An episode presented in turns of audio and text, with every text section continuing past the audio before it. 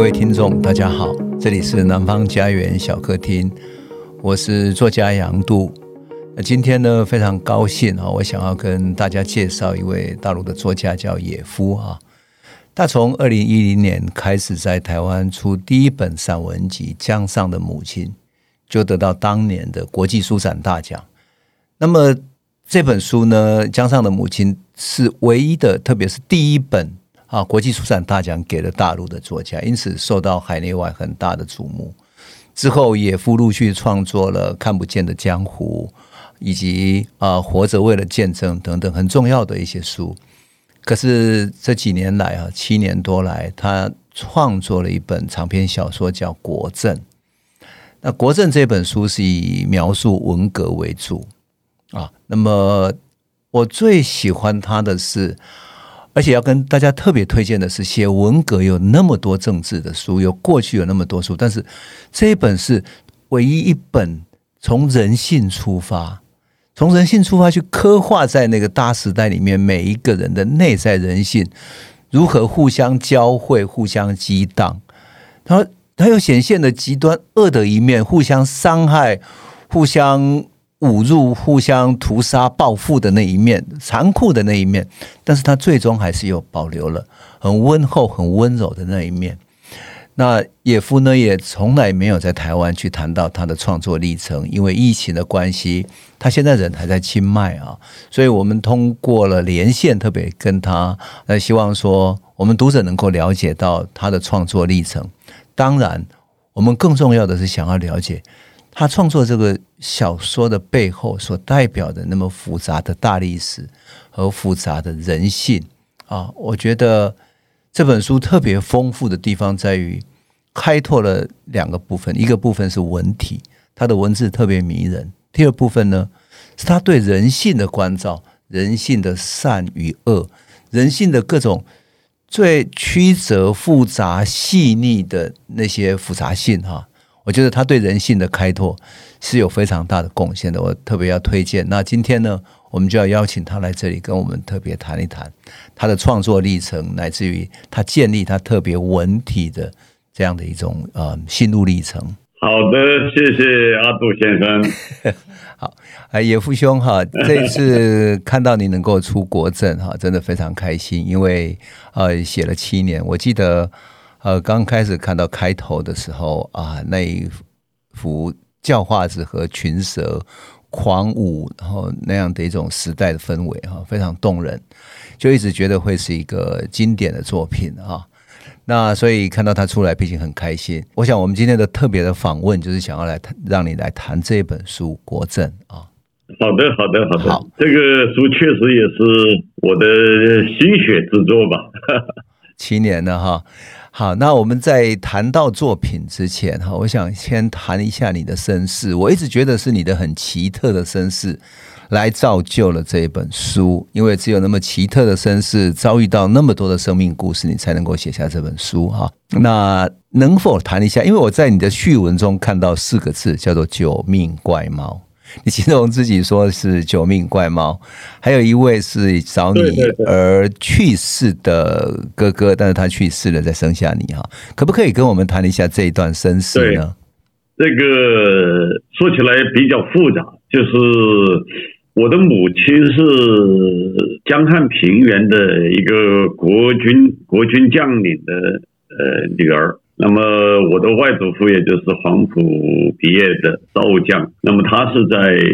一九四九年的国军的撤退的路上被打死的，被伏击了。那么到底伏击他的是土匪还是共军，现在也查无下落下落。那我父亲呢，又是山里面的一个土家族的，就是地主的少爷，最小的孩子。他们因为在那个大时代的。变局的时候，他们都加入了共产党的那个部队，然后到了我们湖北恩施，也就是鄂西大山区，就是古古代属于八国的地盘。嗯，啊，抗战的时候是陈诚将军的第六战区指挥部。到了恩施，到了利川这么一个湖北省最偏远的一个县城，哎，也就是去搞共产党说的清匪反霸。土地改革、土改，这样呢，他们在土改呀，在这个所谓剿匪的这个路上呢，结为了夫妻，这就有了我们一家的这个诞生。那在我上面呢，有两个姐姐，那生了两个姐姐过后啊，我父亲是因为他的家庭呢是地主，在土改中，他一边参加共产党的革命，一边他的家庭呢被共产党灭门，就是他的父亲，也就是我的祖父。被土改工作队整死啊！我的两个伯伯，就是我父亲的大哥、二哥，一个被整死啊，尸骨无存；一个被呃判刑，送到了这个江汉平原服刑了一辈子，在那劳改队待了三十年才回来。嗯嗯。那我父亲是这样一个一个，一方面自己参加了共产党，成了共产党的基层的一个干将；一方面自己的家庭被其他的共产党。这个弄得这几乎就是灭门之祸。那么我父亲呢？那等于郑家没留下什么后人。我父亲特别就希望有一个儿子，前面生的都是两个女儿，因此他在那个阶段跟我母亲应该是啊关系都处在一种很僵的状态下啊。加上我母亲在一九五七年，一方面因为她是国军的军阀的小姐遗孤，另一方面呢，又因为我母亲是那个。性格很直率的人，在五七年被共产党号召起来提意见，然后被顺利的打成了右派，戴上了右派的帽子。那我母亲就是整个心情也非常不好的情况下，呃，在一九六零年的时候怀上了。呃，一个孩子，这个孩子生下来是我的哥哥，也就是在我之前诞生的。但这个哥哥他们出生的在一个小山村，那个时候我的父亲母亲被发配在那个地方大办钢铁。一九六零年是中国大饥荒的最严重的一年，哦，各地都饿死了太多太多人。我的父母亲呢，幸好在这个遥远的山村里面大炼钢铁，还能够自己开荒种一点地，种点玉米、土豆啊。使得一家人呢还没有饿死。那么我的哥哥一九六零年降生的时候，正是在这样一个大灾难的背景下，一方面是母亲当了右派，一方面是整个国家进入了三年大饥荒，不是自然灾害，是真正的人为的人祸的大饥荒。那我哥生下来可能就是比较多病。嗯。那么在一个遥远的乡村，那个是真正的，就是整个湖北省最边缘的一个角落。直接走出去几里路就是四川，在这样一个边界的小村里面，没有什么医疗条件。我的哥哥大约生了病，然后就在只有那个工厂的一个厂医，那厂医也不是学医出身的，然后胡乱的打了一针，可能是就是那个药物过敏啊，就是一针打下去过后，很快就夭折了。等于我的哥哥还不到一岁就死了。呃，如果他要不死的话，我想我父母可能有了这样一个男婴之后，就不会再要孩子。嗯嗯。但是因为他的去世，我的家庭陷入了我的父母陷入了极痛苦的一个阶段，啊、呃，互相怪罪啊啊，甚至差点离婚呢、啊。然后在经过种种波折，到了一九六二年，呃，一九六一年又怀上了我，于是六二年呢，我得以出生。嗯，那么我当我成长的过程中，呃，除开我们家里面人之外，很少有人知道我们家在我之上还有一个男丁。我的文章，其他文章里面很少写到关于这个哥哥的事儿，因为他他几乎不到一岁就离开了这个世界。那我这个小说第一次提到了我这个哥哥，就是我一直觉得我的哥哥的早死换来了我的出生，嗯，这是一个很神奇的事情，因为有了的，如果他没有死。就没有我的生。那么另一方面说呢，我出生过后，我整个的成长啊，我真是经历了好多次死，就是死亡的灾难。换成别人可能都死了，但是我却都是奇迹般的又活下来了。我总觉得是我的哥哥在在替我。我要来扮演他未尽的使命一样的。我一生经历过很多次大病啊、死车祸啊、啊溺水呀、那个那个打架的那种呃刀刀枪这个的危险。就是我经历了，真正的是有点儿，有点像是九死一生的生活。所以说，我觉得我有责任的要把我，我和我哥哥我们共同生长的那个小镇那个故事要写下来。嗯，呃，国镇这本小说的诞生的，就是我出生，我们的生活过的那个小镇，就是以它为背景，那些人物有一大半都是真实的、有原型的人物。嗯，呃。所以说，我觉得我的这个写作好像是在代表我哥哥在写作一样的，冥冥中好像有神，若有神似。但是这不只是这样子，因为我在那个国政里面也看到许多人的身世哈。那你你知道最特，我觉得读起来最特别的是，过去我们读小说总是有一些主要的人物有身世。呃，有背景啊，比较详细。可是，在这本小说里面，几乎每个人的生命都是如此的完整，就是他有有过去，而在在革命之前、革命之后，乃至于每个年轻人都有一个各自的身世，那个生命都是如此的深邃、活灵活现啊！你仿佛真的就是看到那么多的生命在那样的一个一个小小的环境里面一起生存。这样的是你的小镇里面的印象，或者说你有一个一些原型或者一些生命，让你去描刻他们吗？对对对，就是我我这个说的这个国镇，它的真实的那个名字，这个现在书上叫国营镇吧，它古代叫国营，嗯，那么真实的名字叫汪营啊，是国也是应该是元明时期的一个一个屯屯兵的地方。那么这个这个小镇呢，是就在。呃，川鄂两省的交界处，用现在的眼光来看呢，就是它它确实是呃土家族苗族曾经的这两个民族在这儿主要聚居的一个地方啊、呃，因此这个小镇呢，它是一个我们说的巫风很盛的地方，呃，因此它一直有一种就是。它的神秘的那种文化的氛围一直存在，在我小时候是明显的感受到这些。那我在这个小镇上长到了十几岁才离开。一个人的十几岁是他最初的记忆最重要的形成的地方啊，往往十几岁之前的记忆的形成影响一个孩子的一生。我感觉就是这样。按说我离开这个小镇已经几十年了。但是我的其实多数的写作，我写作的很多之前，包括这个小说之前的很多人物故事，都是这个小镇上的人物。包括我写的长篇小说《父亲的战争》，也是发生在这样的小镇上。其实我对这个小镇呢，有着一种理念，就像那个沈从文的一生都离不开写作他的故乡湘西一样。对对，我觉得到现在为止，我的大多数写作也都是围绕国政展开的。那么，在这个小镇上，原本就生活着这些奇奇怪怪的人，像一开篇写的这个 这个朱叫花，蛇医哈，朱教花这个这本书现在呃，这本书在我的很多当年国政的老乡们，他们一看到这个第一篇，立马就知道这个人写的是谁，而且这个朱教花的。你现在已经早都死了，他的儿子依旧在这个国镇上还开着这样一个草药铺子，还依旧传承着他父亲的这个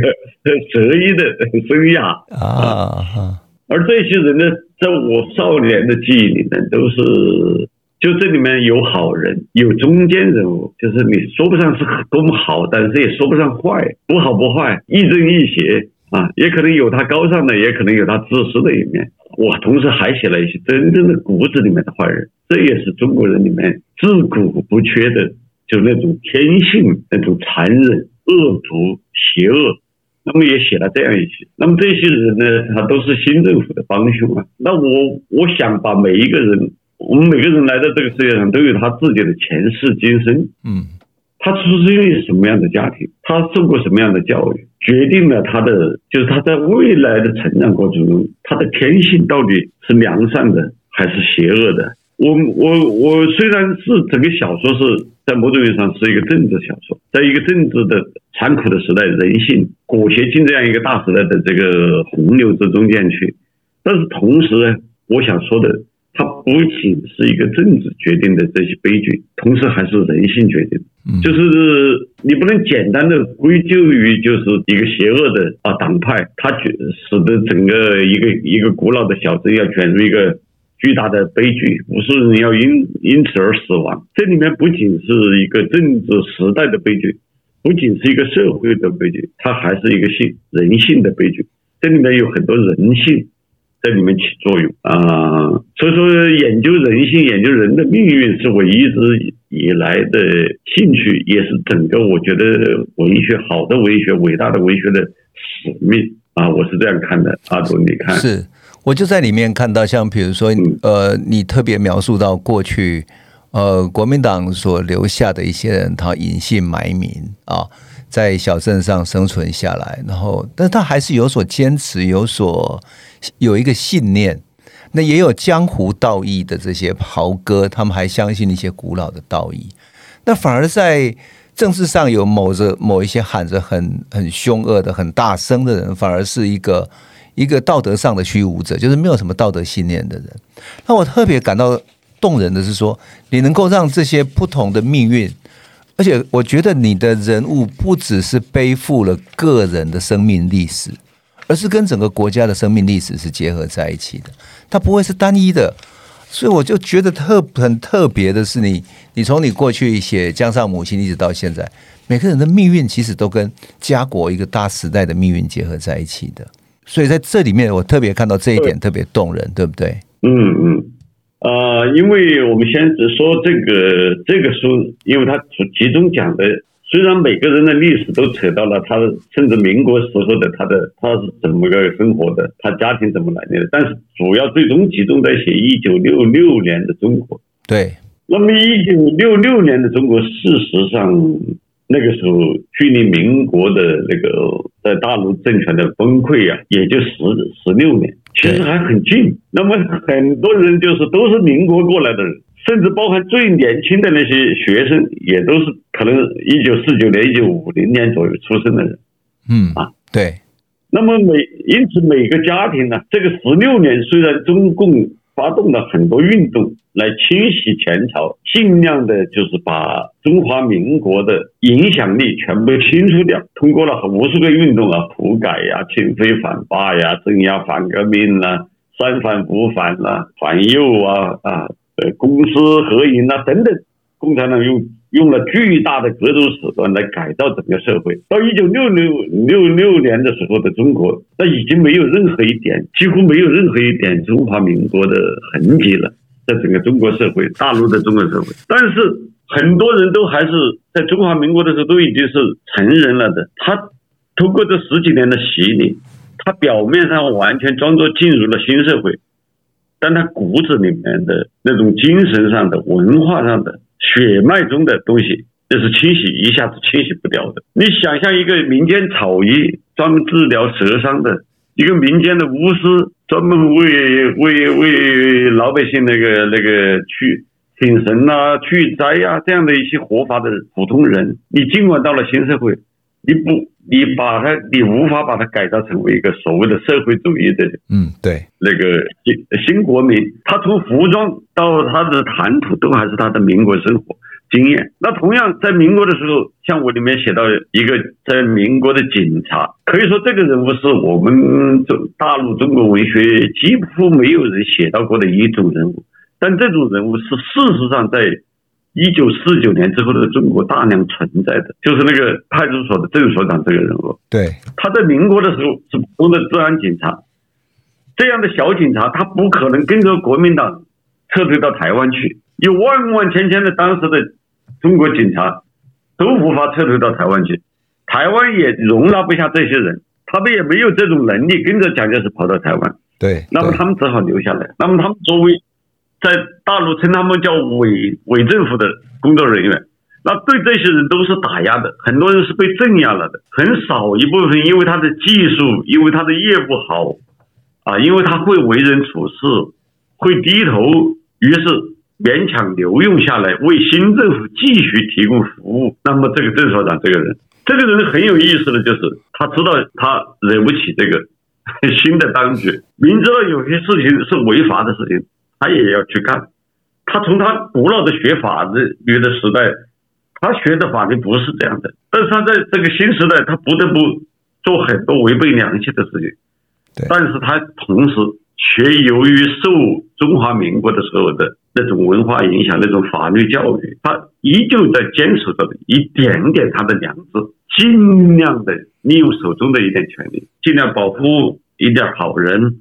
嗯啊。他就是这样一个小心翼翼的活着的人，一个内心清醒而表面上又很糊涂的人。这个这样的人物，他代表了很大一类当时的一个变定格之后的中国的时代，有很多这样的人物。嗯嗯嗯，这些人物研究起来是很有意思的。不只是他，我看到那个理发匠啊，牟幺幺啊，就是那个把江湖的袍哥。其实他们各自的历史仿佛是两种时代、两种文化，但是它是继承、遗传在一起的哈。对呀，对呀，这个也是很有意思的。你刚才提到的这个剃头匠谭师傅，对，以及茶馆老板呃那个穆幺幺这两个人物，这两个人物他同时又是两，表面上看来都是所谓的新中国的市井人物、普通百姓、小镇市民，他们不是农民身份。他们是士兵身份，就是可以拿到粮票的人，而农民连粮票都拿不到的。那么这两个人呢，他的区别是什么呢？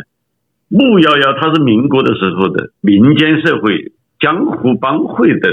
成员。那么像穆幺幺这样一个袍哥里面最小的叫幺师，这样一个普通的帮会人物，他在整，因为在一九五零年的时候，中共一边。清匪反霸，这个土改一边呢，就是消灭整个的民国时候的各种各类的社会组织，他必须要把整个这个社会原子化、碎沙化，就不得有任何一个民间组织的存在。那么他五零年就开始要消灭各种帮会，那你不光是民间社团、民间帮会，包含民间宗教都在这个扫荡之列。穆幺幺的他的老大被镇压了，我里面写到，老大镇压的时候，穆幺幺还非常讲义气的去敬酒。那么像他这样的老幺啊，得以幸免。那虽然帮会不存在了，但是他从小就混帮会，他学的就是江湖道义，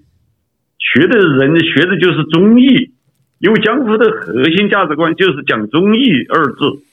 那他从小受到的影响就是这一套，他在地面上民国时候形成的影响。就是要吃讲茶，要找他来评理。那虽然到了新社会了，他民间的很多纠纷还是要来找这些有声望的人来讲理、来讲评、来评评定是非。那么穆夭夭就是这样一个人物，他虽然活在了。所谓的新社会，但他的行事为人作风，他在社会上的地位，他的言谈举止，他其实还是生活在民国，他坚守着的还是他民国形成的那一套的原则，处事原则。那么谭师傅剃头匠谭师傅是另外一个代表，这个代表在这种这个角色，其实在近年来的历史发掘中啊，我们找到了很多很多现实中间的真人版，就是民国的时候啊。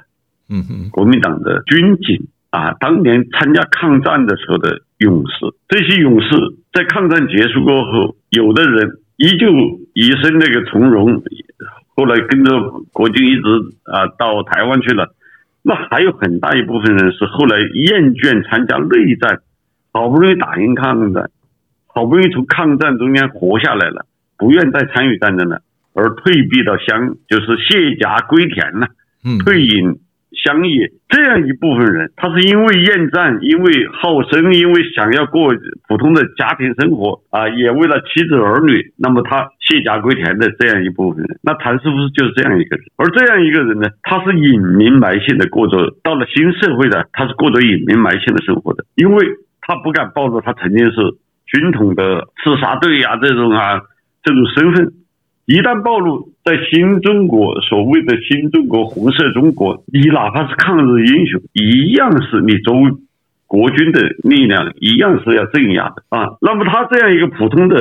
战士，他只能过着忍气吞声的隐名埋姓啊，哪怕一身武艺、一身本事，他只愿作为一个剃头匠，过着这种砍刀过日子的生活。那么这样的人。他心中有正义，但是又不敢像穆夭夭那样出头，小心谨慎的呵护保护着周边邻里朋友，但是他也不会去做更多的反啊反对啊政权的事情。但是就是这样的人，到了文革一九六六年，他各地的开始清查档案啊，这个追各种历史反革命啊，就会被挖掘出来，挖掘出来就处决枪毙。对。这都是我们知道的真实的历史。而这样的人也曾经是我们的在这个国政上见过的类似的人物。那在中国的当代史上，类似的悲剧就悲剧性人物就太多太多了，不是枚举啊。嗯，对对对，哎，野夫，我倒是不只是看见这些他们的身世哈。我主要是在这些人的身上，就像你刚刚讲的，真的是看到一种文化哈，就像看到里面的一个人物水姑娘跟她的母亲哈，这位这书里面的一个女主角嘛哈，那里面的身世也是非常之传奇。那么他们其实也是有一个脉络，也是就是一个大历史的脉络，对不对？对，这个水姑娘母女啊，这也是我们的文学里面几乎遗忘了的一个人群。就是你你们只要想一想，一九四九年，将近两百万的那个国军和那个国民党的那些行政人员撤退到台湾，这两百万里面，可能你就算是一百五十万是光棍，那也还有五十万是有家眷的，能够带到台湾去，能够带家眷去台湾的是极少数，更多的人是把家眷都留在了大陆中国的。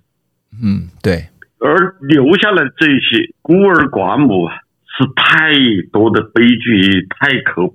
太悲惨的故事。我们见识了太太多这样的人，嗯，受尽各种凌辱，因为他们是有有咱们台湾的属于匪匪属，然后在历史运动中遭到各种迫害，很多人都逼得死自杀呀，被整死啊，很多像水妈妈这样的，我把。设计成一个是被国军的一个军官，把他委托给一个自己当年的部下的父亲，请他帮忙收养这对母女。那么收养下来，勉强在一个小镇这样一个边缘的地方得以幸存。那么这样一个家庭，他的身世很复杂，他同样必须掩以遮掩自己的所有的身份和来历。那这样的。呃，到八十年代，就两岸允许这个老兵回家探亲的时候，很多老兵是跑到大陆来找到自己，多数这样的妻子都死了，还有很多活下来等着的，一生翘望的，这都是我们的时代的悲剧呀。是，我都见过，你知道吗？那我这样刻画了这个水姑娘母女这对母女，她就是这样一一对人。嗯，对。他们非常卑微的活在这个新社会，小心翼翼的求生，但是依旧免不了被伤害。这就是我们成长的历史见证过的这个时代。嗯嗯，我我在你的书里面看到一个最特别的人物是天主教那一位段嬷嬷哈。对对，你你你那个这个人物是真实的吗？我每一次看到觉得啊，这是这是你你你你为这整个故事创造出一个。一个神性的，就是人的慈悲的一个象征吗？或者在你的真实中，真的有这样的人物吗？因为除了这样的光明，那种善良使人在这个大的悲剧里面感到希望之外，其实其他是其实是很黑暗的，对不对？这个人物啊，还真不是虚构的 啊，真的啊！啊，我甚至连他的姓都没有改变，他就姓段，他就是我的邻居。我前年回到家乡，还去他的坟前。去上香了的，这个这是一个基本就是完有原型有真实的生活。他这个时候到八十年代，中共所谓的恢复一部分宗教政策，又允许那个天主堂啊、修道院呢，又允许恢复。这个段嬷嬷又从那个退又从退休的护士身份，又回到了那个修道院，一直在这个修道院死去。这个修道院就是我那个写的《梁雾山》，这个修道院都是真实的。这个天主堂依旧现在都还在。哇！我我上次你们上次去我的家乡，我都忘了带你去看这个天主堂。一百多年前，在竟然有传教士，真正的来自于比利时的传教士来到了我们那么偏僻的家乡。你去过我家乡，那么在在过一百年前，你可以想象多么难得进去。然后在我们家乡还不在县城呢，在我们乡下呀，就在国镇边上不远呢，修了这么一个天主堂，修了这么一个呃修道院，又又修了一个育婴堂啊，就收养那些孤儿的，这全都是真实的故事。那么这个段嬷嬷，因为我连我小时候病啊，都是受过他打针啊、吃药啊的这种保护，得以得以活下来的。那么所以说，这个这个段嬷嬷是是我生命中非常感恩的一个人。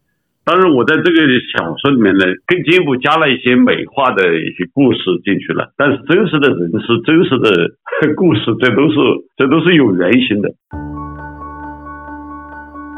台湾读得好，我的新书《国政》又荣幸的能够在台湾出版，非常感谢大家阅读我的书，从江上的母亲开始，一直到现在《国政》。前后在台湾推出了六七种了，台湾读者是我都是我的书的最早的读者，我深怀感恩之心，希望你们啊、也早日度过这个病毒的这个灾年呢，希望大家早日回到安全自由的时代，谢谢大家。